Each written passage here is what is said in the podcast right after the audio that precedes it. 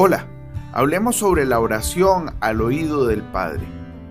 Hoy es 9 de agosto y te saluda el pastor Carlos Ballestero.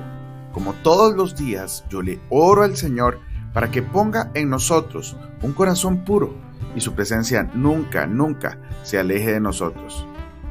En Juan 11:41 leemos, y Jesús, alzando los ojos a lo alto, dijo, Padre, gracias te doy por haberme oído. Cuando el Hijo de Dios ora, solo está atento a su Padre y Él siempre escucha sus oraciones. Si el Hijo de Dios está formando en mí, el Padre siempre escuchará las mías. Pero yo tengo que ver que el Hijo de Dios se manifiesta en mi carne humana. Recuerda lo que dice 1 Corintios 6, 19. Vuestro cuerpo es templo del Espíritu Santo. Es decir, tu cuerpo es el Belén del Hijo de Dios. Estoy dando la oportunidad de que obre en mí.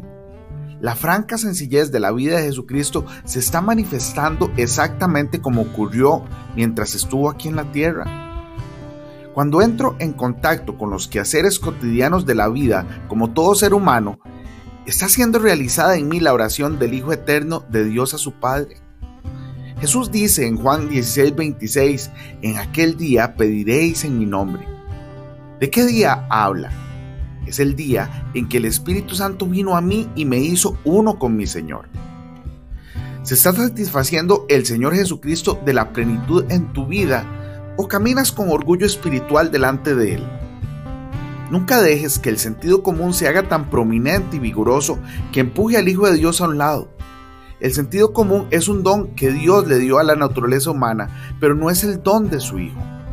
El sentido sobrenatural es el don de su Hijo. Nunca entronices el sentido común. El Hijo siempre reconoce al Padre y se identifica con Él. El sentido común jamás lo ha hecho ni lo hará. Nuestras capacidades ordinarias nunca adoran a Dios, a menos que el Hijo que mora en nosotros los transforme. Tenemos que asegurarnos de que nuestra carne humana se mantenga en perfecta sujeción a Él y que Él obre a través de ella en todo momento. Respondámonos esta pregunta. ¿Estamos viviendo a tal nivel de dependencia en Jesucristo que su vida esté teniendo o esté siendo manifestada en nosotros a cada instante?